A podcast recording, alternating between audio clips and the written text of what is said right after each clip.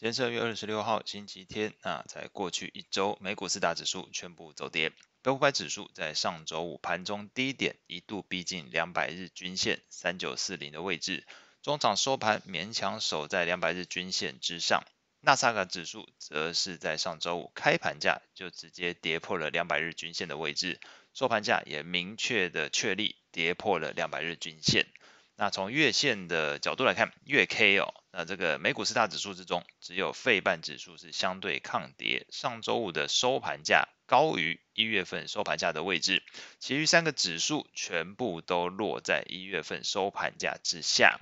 从类股的角度来看，过去一周标普的十一大类股全部下跌，那主要领跌的类股则是非必需消费、房地产以及通讯服务。而十一大类股中，唯一跌幅不到一 percent 的是必需消费类股，相对抗跌。市场情绪面部分，CNN 的恐慌贪婪指标在目前还是维持在贪婪状态，不过这个指标读数已经从前一周的六十八下降到目前是五十九。而在经济数据的部分，美国个人支出和新屋销售都比市场预期的更为强劲，初领失业金人数则是来到了这个低于市场预期之下，那同时也是显示整个美国目前是支出面强劲，同时劳动市场依然火热。不过需要留意的是，在一月份。当时这个房贷利率确实是有所回落，不过截至上周二月十七号的时候，美国三十年期抵押贷款利率已经回升到六点六二 percent，创下去年十一月以来的一个新高。这部分恐怕还是会对于这个消费支出还有购房意愿带来压力，那不排除会对于通膨反而后续看到会有降温的一种可能性。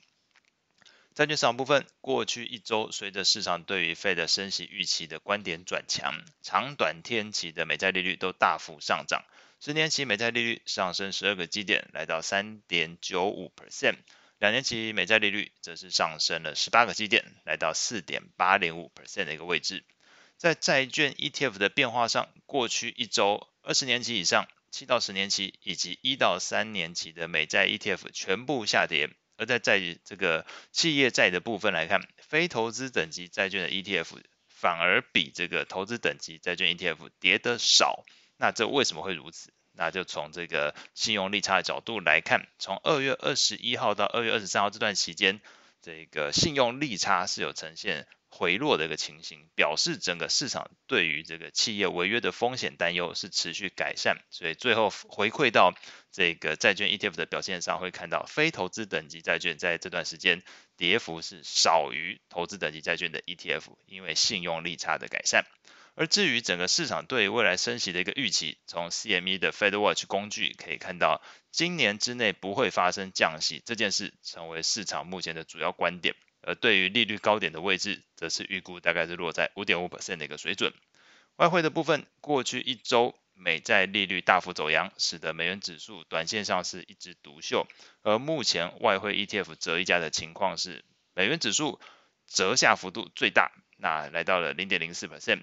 加币、日币则是溢价幅度最大。那不排除整个市场是相对来说看多这个加币跟日元的观点是存在的。那未来一周啊，重要的经济数据可以参考这个音频的逐字稿下方的附录内容。比较需要留意的会是在礼拜三，美中两国都会公布这个 PMI 数据，我们投资人可以观察一下目前美中两国的经济动能。而礼拜四会公布这个欧元区二月份的 CPI，那如果这个表现是低于市场预期，可能会让市场对于 ECB 也就是欧洲央行的升息预期降温，那到时候或许欧元会有一个拉回的情况。那以上是今天所有内容，我们下次见。